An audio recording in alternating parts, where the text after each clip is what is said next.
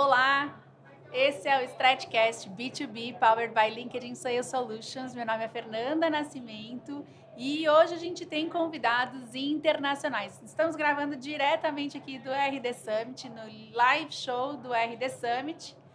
LinkedIn está com a gente. Hoje a gente tem dose dupla, dois heads do LinkedIn. Vou trocar para inglês e a gente vai começar essa conversa. So let's switch to English. So I have the pleasure of being having you both here. So Randy, you are head of global head of sales solutions, Yeah. right? Uh, EMEA and LATAM. yes. Okay, Latam. Yeah, EMEA and Latam. I love both. Both. and Sandro, that's has been with us before, head of I lead the Latin business. Latin business. That's it. And we're gonna talk because we've been talking about technology and how AI and technologies are changing uh, the way that the, the sales force is working and how they, you know, it, it's giving us new potential for making businesses. But I'd like to ask you this time more about how you know we make all this technology tangible, how uh, it transforms my day, my daily work into something more efficient, and how can I get closer to my customer better? Is it possible to personalize? And I think that's something that everybody that's listening to us in the vi- or watching us in the videos or in the other podcasts um, are asking themselves. So, how do we make it? I'm happy to jump in. So when I think about personalization, one way to look at it is where do you spend your time? As a seller or as an executive who's leading sellers? And in the current world, uh, or in a world with minimal use of AI, we spend an awful lot of our time working on administrative tasks, things to prepare yourself for the sale, right? Things that need to be done, but they're not about the personal interaction that is actually going to win the business and create long-term relationships. And I think that's the power of AI is it allows you to use technology to do some of those administrative tasks, whether it be around research, forecasting, um, identifying potential connections that you want to make personally. You know, we have all of those activities that can happen behind the scenes using technology, and that frees up our time so that we can invest in the thing that really matters, which are having great conversations with the people who matter. That's great because actually, I, I don't know, but we've been talking in the last studies that I've, I've uh, read, we talk about like 70, 60, 70% of the time of the, the salesperson is used to bureaucratic uh, issues and all this stuff. And I, I won't say anything about CRM, okay? but we know that we should be selling, but we are not. We are taking care of administrative things, right? Yeah, well, and I, I think in order to, to add to, to what was said so far and what you, you mentioned, it's about 32% of the, the Okay. seller time is actually spent selling, and the rest is elsewhere. Let's call it that way. And uh, but I think what, what Randy brought is extremely important in terms of thinking how can I be, uh, how can I help, how can we help the customers to be more, how, how can I engage better?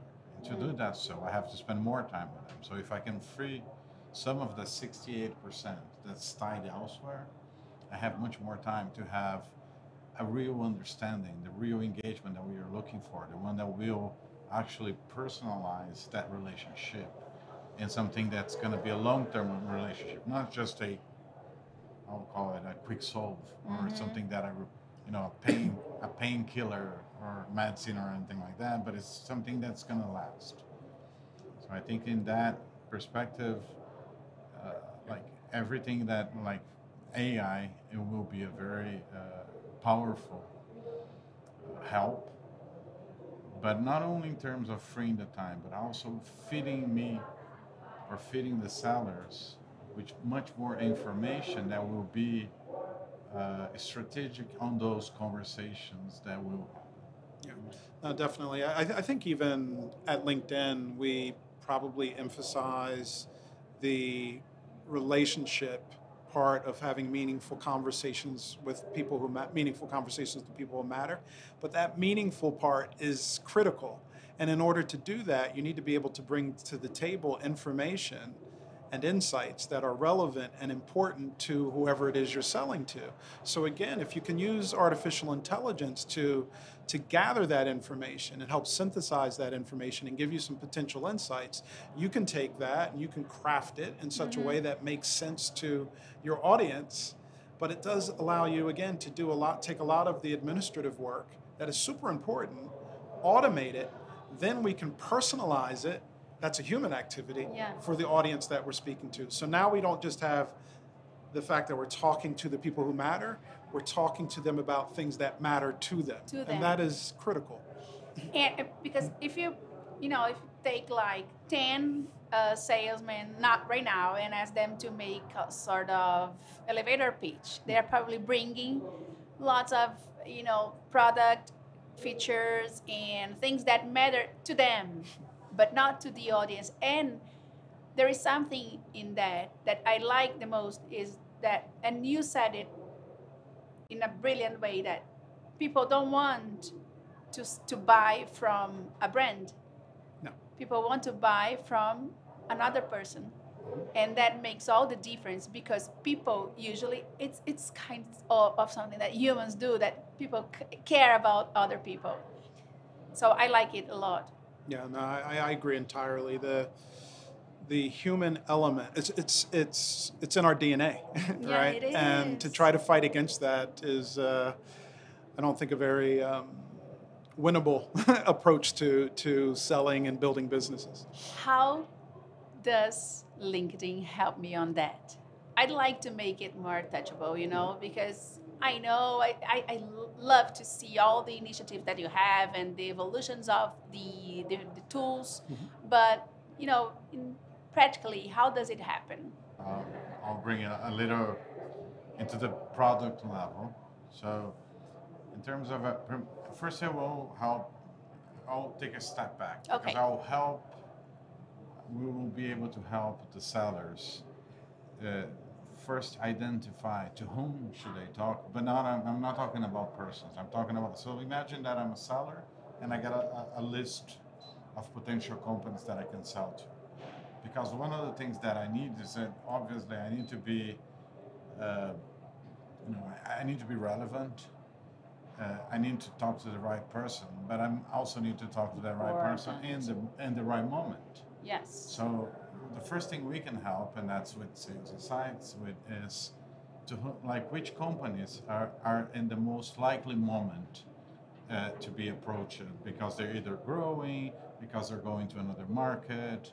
So I we, we can help our sellers to identify those signals that will show. Maybe you know, don't start your book of business alphabetically and actually make it mm-hmm. word, right? So mm-hmm. those are the companies and those are the uh, that that makes more sense to be approaching right now because they're in a moment that they will need your help. So that's that's, that's one that's the first step. So that's one platform, and that's the sales insights. And then once you understand, let's say, uh, let's say I got ten companies out of there, and then when we look into the the other, when we look into the sales navigator, that will help you to have that uh, intelligence. So it will help you first understand uh, to whom should I talk in those companies.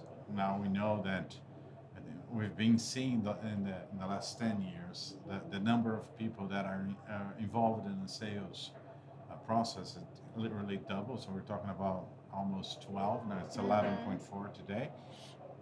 Uh, even a bit more. It depends what kind of uh, you know industries or so to whom should I talk? Who are those 11 people? And which kind of interests? And, and, and, and I think that's maybe that's one of the, the biggest uh, new in, insights that we can bring with, uh, with AI is that do I know them? Is there anyone that will make me uh, talk to them easier? Is that someone that can make a warm introduction? Did they recently change jobs?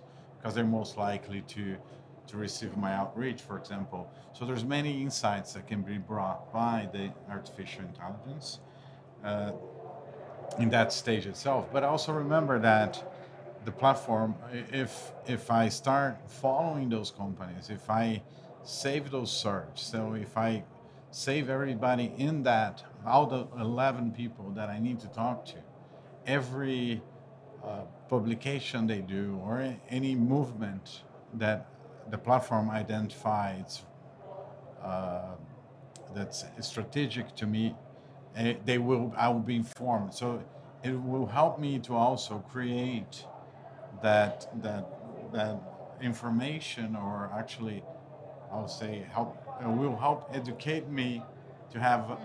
that that strategic conversation that also will be impactful for the client. So, so. Link, LinkedIn tools they work for me and like they make the scenario that I can analyze and act. Exactly. So it will help you. Yeah, exactly. So it will help you identify, but also will help you to have what we call the actionable insights. Action. I love this this term, actionable insights, because they they mean a lot.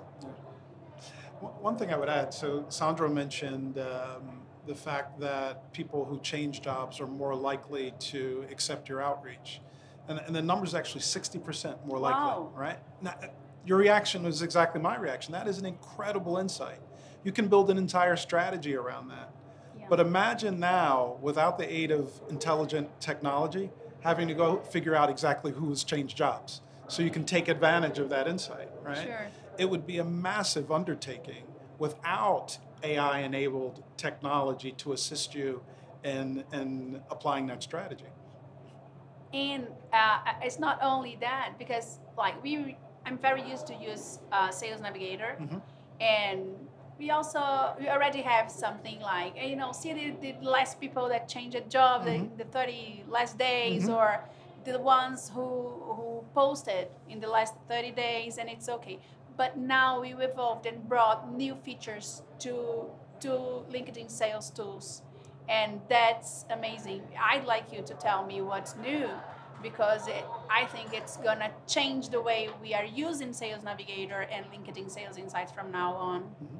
Well, I, will I'll jump in here again. It's uh, we, we just launched it yesterday. Two, two new fe- features. I need to see it yet because yeah. I haven't. one is, the IQ. IQ. It's a feature that imagine that I will have a meeting with you so will, uh, what IQ will do is that we'll create an executive report about your company, which will help me to understand, you know, like who you are, what challenges you have, what the market looks like, and a lot of information that will probably take you a certain investment of time going elsewhere and researching from different platforms. So I have that quickly. And I think that's actually what we were discussing earlier. That's actually one of the things that AI will do to free more of my time to have those conversations that matter. So that's one that's one of the features that that's launched yesterday. Another one is account mapping. So what you're saying that okay, I already had some alerts, but now not only now I have those alerts, but when I'm mapping a company, I can build that inside of the company and I can leverage the entire company relationship. So imagine that I'm building the, that mapping of the account and that information is embedded in each one of those, those contacts per se. So not only I know now, for example, if a person in that mapping has recently changed job, but I also can see it, how can I out, how can I do a warm outreach? How can is that anyone in the company that had my studied with that person, worked hard with her in the past?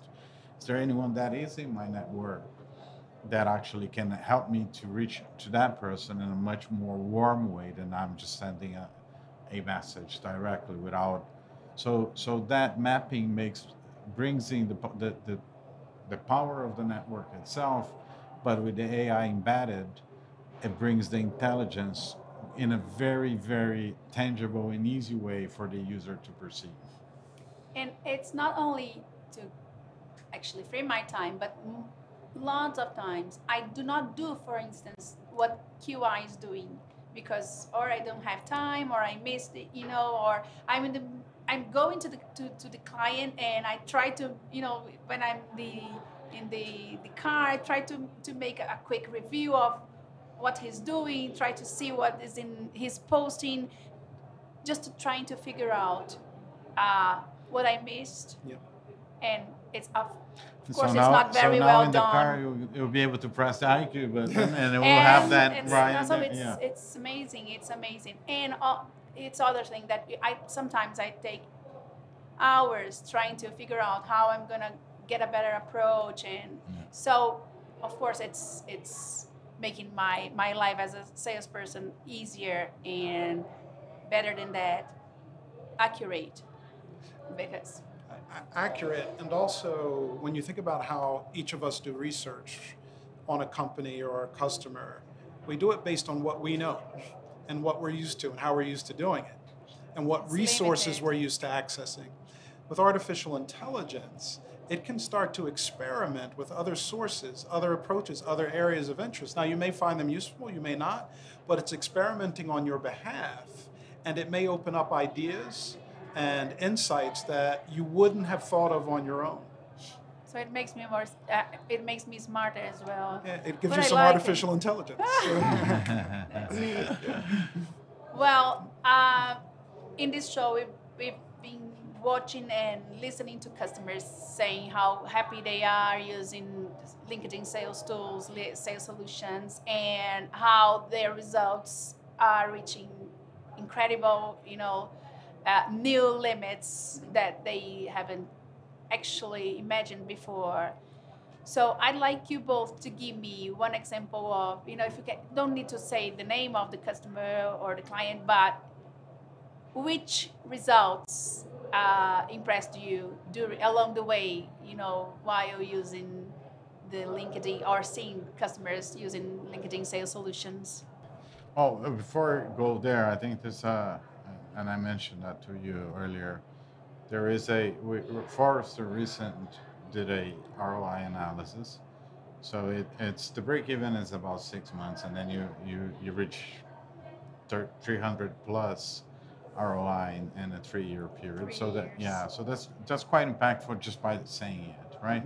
But what I've seen with the clients, and and I think is uh, it's is the the pro- like it's cultural transformation because you're changing the way and i think that's probably one of the most impactful things because you're changing the way they actually sell and and one thing that i think is extremely important to bring into the table as well is that not only that but we're improving the performance because we help if you look into a regular say a sales team you probably have like 30% which are middle to low performers. You got 6% which in the middle and 10% which in the top.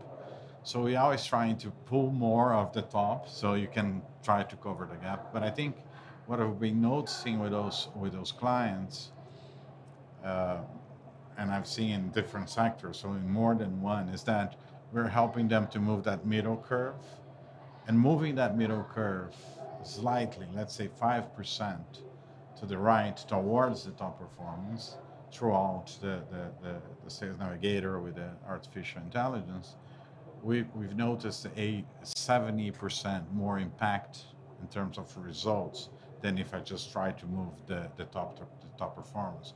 So for the top performance itself, it's great because they mm-hmm. now have sure. tools that actually make their lives easier because they were already doing the research, they were already understand the power of engagement, they were doing that what, what Randy was telling. So let me see out of those people that I have to talk, who is actually re- new to the company.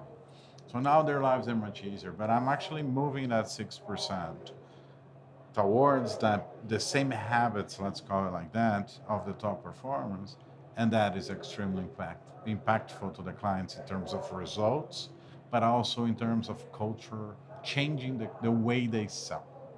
And I think that is what I've been noticing here and, in different sectors. I've seen the finance, telco, tech. Uh, so I won't say client's name, but Yeah, sure. but I've seen that that movement happening happening quite quickly. And as soon as you're next, if you're sitting here, the person sitting next to you, you start understanding that. You see that movement, that six percent moving towards the top, and that's quite impactful. Good. Uh, I love that, and uh, particularly as a sales leader, you know, obviously that's that's uh, super interesting to me. Um, another area, and this is more a use case than a specific customer. We have a number of customers that have benefited from Sales Navigator and LinkedIn in the way that I'm about to describe, which is when you think about well-established companies who have a deep penetration in their core market and they're trying to figure out how are we going to grow from here. You know, we've really penetrated our market, and typically the answer was we'll go in, is we'll go into other markets. That could be different vert- industry verticals, different geographies, whatever the case might be. But the prospect of having to just completely turn over or extend your sales force in order to do that is a very expensive and risky proposition because you've got this sales team there already who has all of this domain experience. They understand your product, they understand the value proposition, they understand the processes necessary to sell the product. What they don't know is the network that they need to tap into mm-hmm. in this new market. So when we can use things like Sales Navigator to take these these great sellers who understand your product and understand the value proposition and allow them to extend their network so they can start selling into other markets to help you grow. I mean, that's just a compelling, compelling activity that goes on with a number of our customers. And, and it's, you know, I've actually uh, seen lots of cases happening here in, in Brazil, especially, and not only in the in the in those markets that are like more, more likely to succeed with LinkedIn sales uh, solutions like telco or technology, but construction. They have great cases in construction, and people would say to us, you know, it's impossible. Construction is not online, but they are, and now you're trying. You're seeing some results as well in automotive and in other markets that are not tech, mm-hmm. as the traditional tech market is, and but the behaviors are changing. And it's good that we are giving uh, to those traditional uh, sales guys uh, technology and they understand that it's good for them because sometimes they were resistant but now they understand that it's good for them because you, you change the culture you change the way. And i love your example. And, i think on those uh, like I will call not traditional, but not because they're not traditional markets, just because they are out of the, like the radar everyone talks when yeah. they talk about like finance, telco, and and and tech. Those are the the most common. But I think you're, you, what you brought in is super valuable because usually the the the, the ticket, like the the sales ticket, is really high when we talk about construction or let's say medical, like super expensive. Yeah, those. Mm-hmm.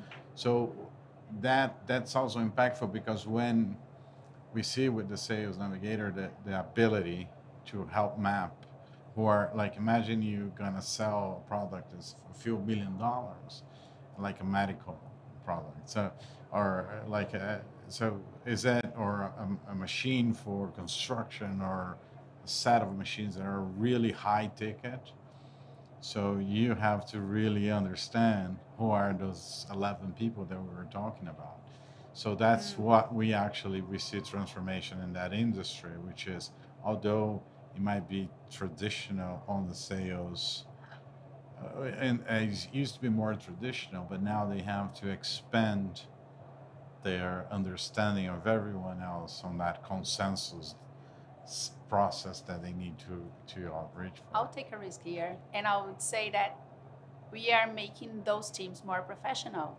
indeed, mm-hmm. because they used to work uh, with uh, the relationship with, with, would be more friendship and we are bringing to a new level of relationship that's more professional is the, the trusted advisor the person who gives the right uh, the right advice i would say and it's very rich to the to the industry as a whole yeah because you make it more you leverage the way they work and the sales force is performing.